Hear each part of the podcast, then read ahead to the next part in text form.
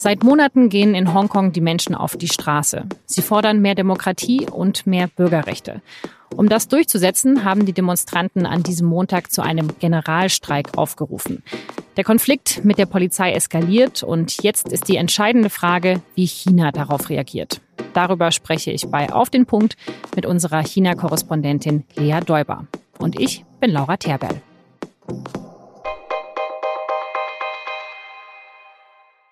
Mehr als 100 Flüge wurden gestrichen, Straßen sind blockiert und an vielen Bahnhöfen fahren keine Züge mehr. Der Generalstreik in Hongkong, an dem am Montag Zehntausende Menschen teilnehmen, der hat die Stadt komplett lahmgelegt. Gleichzeitig wird überall demonstriert. Einzelne Demonstranten bewerfen Polizeistationen mit Steinen. An einigen Stellen der Stadt sind Kämpfe ausgebrochen. Die Polizei geht mit Tränengas vor. Teilweise wird damit direkt von höher liegenden Dächern auf die Menschen geschossen. Ursprünglich ging es bei den Protesten um ein neues Gesetz, das die Auslieferung von mutmaßlichen Kriminellen an China ermöglicht. Viele Bewohner Hongkongs befürchten aber, dass dieses Gesetz missbraucht werden könnte, um auch politisch verfolgte Menschen an China auszuliefern. Das Gesetz wurde inzwischen zwar für tot erklärt, mittlerweile geht es den Demonstranten aber um viel mehr. Sie sehen nämlich, wie sich der Einfluss Chinas auf ihr Land immer weiter erhöht. Denn Hongkong ist eine Sonderverwaltungszone der Volksrepublik China. Damit hat Hongkong zwar Freiheiten und Rechte, die es in China nicht gibt, aber es gibt zum Beispiel keine freien Wahlen. Die Regierungschefin Carrie Lam, die ist von Peking eingesetzt. Sie warnt die Demonstranten vor weiteren Protesten. But what is in front of us is Hong Kong's stability, Hong Kong's future, and escalated violence. Sie sagt, dass die Demonstranten das umstrittene Gesetz nur vorschieben, aber eigentlich andere Motive haben und dass diese gewalttätigen Proteste für Hongkong gefährlich werden könnten. Lea Däuber berichtet für die SZ über die Proteste und sie war vor einigen Wochen in Hongkong. Lea, was meint Carrie Lam damit, wenn sie sagt, dass es gefährlich werden könnte? Ja, also sie stellt damit natürlich die Drohung in den Raum, dass die chinesische Regierung die Armee, also die Volksbefreiungsarmee aus Festland China nach Hongkong schickt. Was würde das denn bedeuten, wenn chinesische Soldaten nach Hongkong kommen? Ich denke, das würde die Situation grundlegend verändern. Ähm, Hongkong ist deswegen wirtschaftlich so stark und auch deswegen so wichtig für äh, Festland China, weil es dort Rechtsstaatlichkeit gibt und weil es dort Freiheiten gibt, die es in Festland China nicht gibt. Das würde sich grundlegend ändern an dem Tag, an dem der erste Soldat äh, in Hongkong auf der Straße steht. Die Manager der großen Unternehmen, die zum größten Teil immer noch in Hongkong sitzen, die würden wahrscheinlich sofort in den nächsten Flieger gesetzt. Das heißt, es würde den Wirtschaftsstandort über Nacht verändern und schwächen. Was wäre denn jetzt der Best Case für die Demonstranten? Also was wollen die eigentlich erreichen mit ihren Protesten? Sie wollen erstens, dass die Regierungschefin äh, den Gesetzentwurf komplett zurücknimmt. Sie wollen nicht mehr als Aufständische bezeichnet werden, weil das führt dazu, dass die Leute bis zu zehn Jahre in Haft ähm, kommen können. Sie äh, wollen, dass es eine unabhängige Polizeiuntersuchung gibt über die Polizeigewalt, die man in den letzten Wochen in Hongkong gesehen hat. Und sie wollen ein allgemeines Wahlrecht, also die Forderung, die es 2014 schon gegeben hat. Und wie wahrscheinlich ist es, dass es passiert? Dass die Hongkonger Regierung wirklich auf alle Forderungen eingeht, ist äh, fast ausgeschlossen, wenn man sieht, wie äh, Grundrechte in Hongkong eingeschränkt wurden in den letzten fünf Jahren. Es ist eigentlich kaum vorstellbar, dass es nochmal grundlegend äh, Reformen zum Beispiel im Wahlrecht gibt. Gleichzeitig ähm, wäre es natürlich auch denkbar, dass äh, die chinesische Regierung noch stärker Druck auf die Hongkonger Regierung ausübt und ähm, durchsetzt, beispielsweise, dass man das Kriegsrecht verhängt oder auch äh, ein, den, den Notstand.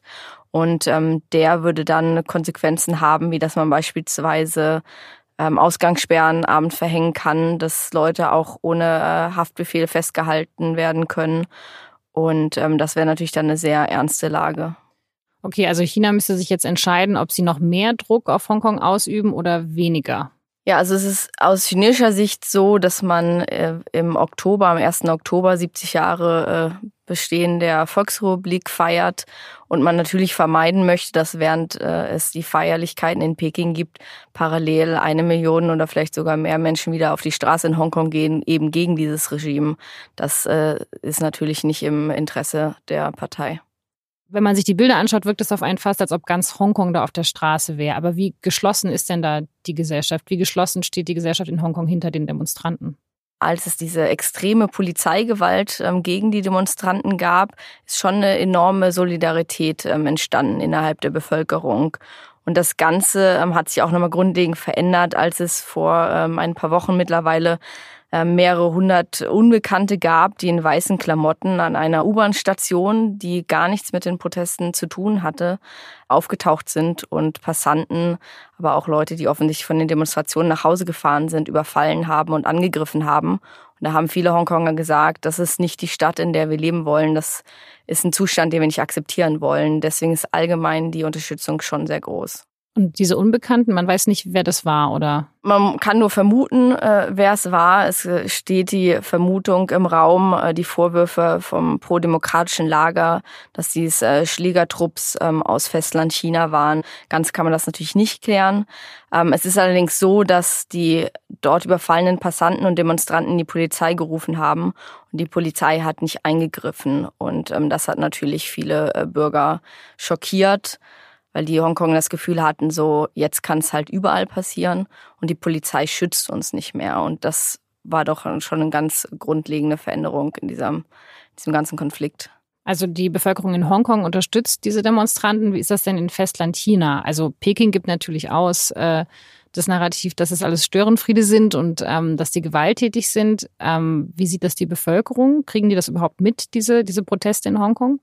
Die chinesische Regierung und die chinesischen Staatsmedien gehen sogar noch darüber hinaus. Sie sagen, dass dieser Konflikt vom Ausland gesteuert wird, ähm, zum Beispiel von der CIA und anderen Geheimdiensten, die dort Leute hinschicken würden, die Leute aufstacheln würden, um Hongkong eben gegen Festland China aufzubringen. Und äh, das ändert natürlich auch die Stimmung innerhalb der chinesischen Bevölkerung. Ähm, viele sagen dort, entweder das sind eben Chaoten oder Aufständische. Oder man sagt eben jetzt auch im Kontext des Handelskriegs beispielsweise, erst äh, wollen die Amerikaner uns wirtschaftlich schwächen und jetzt äh, gehen sie auch noch irgendwie so weit, dass sie in Hongkong Unruhe stiften. Und da muss die Kommunistische Partei natürlich ganz klar gegentreten. Also das ist die Sicht vieler Chinesen tatsächlich in Festland China. Vielen Dank, Lea. Gerne. Und jetzt noch weitere Nachrichten. Donald Trump hat den Kongress aufgefordert, strengere Kontrollen für Waffenverkäufer einzuführen. Gleichzeitig forderte er eine Einwanderungsreform. Trump reagiert damit auf die zwei Massaker, die in den vergangenen Tagen in Texas und Ohio stattgefunden haben. 29 Menschen wurden dabei getötet. Beide Täter waren weiße Männer. Der Schütze in El Paso soll ersten Erkenntnissen zufolge aus rassistischen Motiven gehandelt haben. Der Konzern Galeria Karstadt Kaufhof schließt zwei Logistikstandorte und vier kleinere Verteilzentren. Denn nach der Fusion von Kaufhof und Karstadt werden die Logistikstandorte neu organisiert. Bei Kaufhof werden deshalb auch Stellen abgebaut. Laut der Gewerkschaft Verdi sind über 1000 Arbeitsplätze betroffen. Schon Anfang des Jahres wurde bekannt, dass wegen der Fusion bei Kaufhof tausende Stellen im Verkauf und in der Verwaltung gestrichen werden sollen. Clemens Tönnies, der Aufsichtsratschef von Schalke 04, muss sich am Dienstag dem Ehrenrat des Vereins stellen. Der schreitet ein, wenn die Vereinswerte von Mitgliedern gefährdet werden. Tönnies hatte vergangene Woche eine Rede gehalten, bei der er sich extrem rassistisch geäußert hatte. Nachdem er dafür kritisiert wurde, hat sich Tönnies entschuldigt. Der Schalke Ehrenrat kann eine Verwarnung oder einen Verweis aussprechen. Möglich ist aber auch eine Amtsenthebung.